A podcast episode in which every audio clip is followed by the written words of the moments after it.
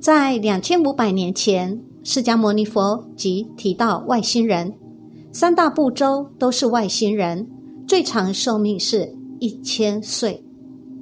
关于外星人的说法一直都有很多，有的说外星人是外太空来的，有的说外星人是佛派来的。那么，外星人与佛的世界真相到底是什么呢？外星人是否存在？很多科学家是确认有的。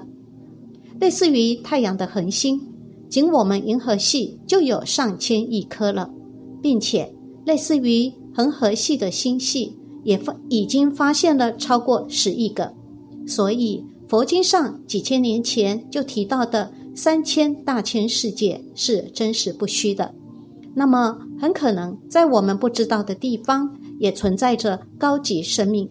那么，我们可以通过佛法去了解到地外文明吗？外星人与佛世界的真相。早在两千五百年前，人类大觉释迦牟尼佛就肯定了地外文明的存在，并且非常详细的描述了几类地外生命的形态以及生活状况。佛陀在启示经中所说的小千世界，就是银河系，并且说这小千世界状如周罗，即不但是罗盘状的，还带有着螺旋，而这正是银河系的形状。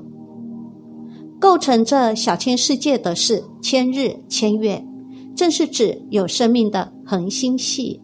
跟现代科学家们估算的恒河系中一万到一百万个有高级生命的恒星数量是非常接近的，而这小千世界有很多个，一千个小千世界组成一个中千世界，一千个中千世界组成一个大千世界。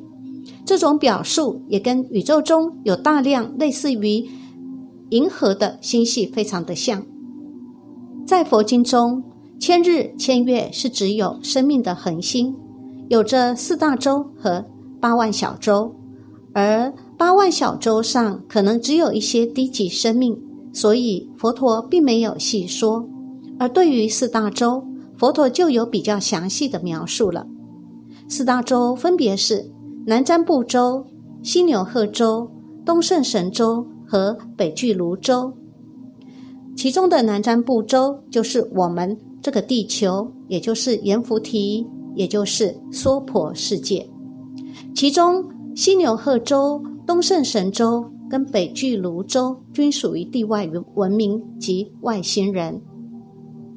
外星人与佛世界真相，在佛经的描述中能揭开吗？佛经中对外星人的描述如下：第一。地形和脸型，阎浮提地形是北宽南窄，其人的脸是上宽下窄，而地球陆地的表面分布就是上宽下窄的。犀牛贺州的地形像一个半月，其人面也形如半月。东胜神州的大陆圆如满月，其人面也是圆圆的。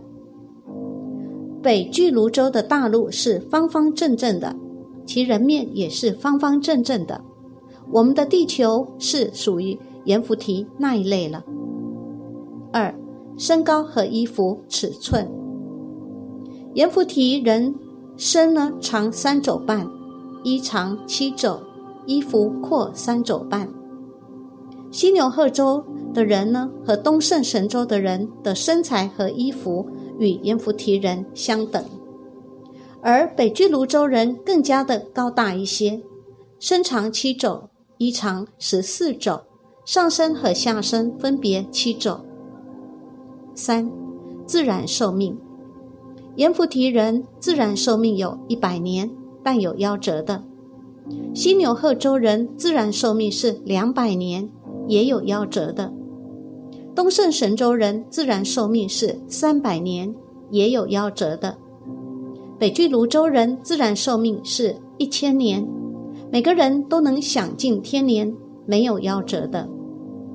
四、市场交易情况，阎浮提人在市场上交易的财物有钱宝、古帛、动物和人。犀牛贺州人市场上交易的财物有牛羊财宝。东胜神州人市场上交易的财物有财帛、五谷、财宝。北距泸州人没有市场交易。五、婚姻状况。盐福提、犀牛贺州、东胜神州三州都有男婚女嫁之法，而北距泸州人是没有男女婚嫁的概念的。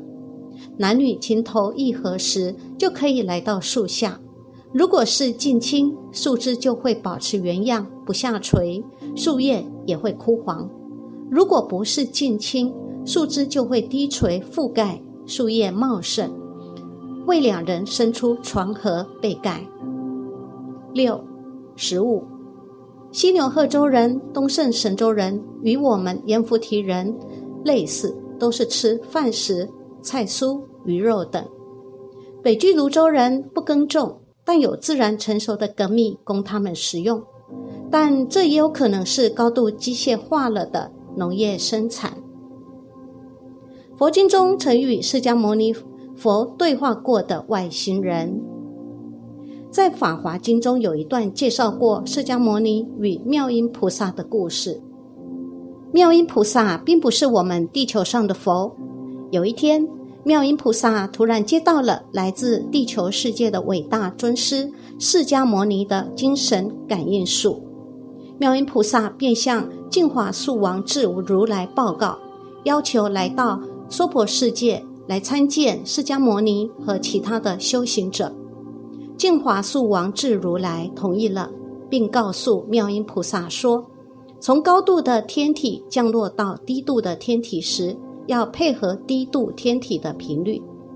当妙音菩萨开始坐定冥想时，释迦牟尼佛身边出现了八万四千个莲花座。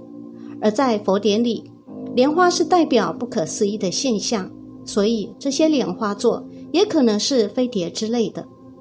地球上的人看到妙音菩萨一行，都说他们的容貌非常的奇怪，眼睛像青莲花的叶子。身体发出金色的光辉，肌肉结实，面貌端正。妙音菩萨在地球也创造出了非常多的事迹，由佛经中所描述得见，此妙音菩萨是外星人的可能性很大。那么，外星人与佛世界真相在此佛经中是否就看出端倪了呢？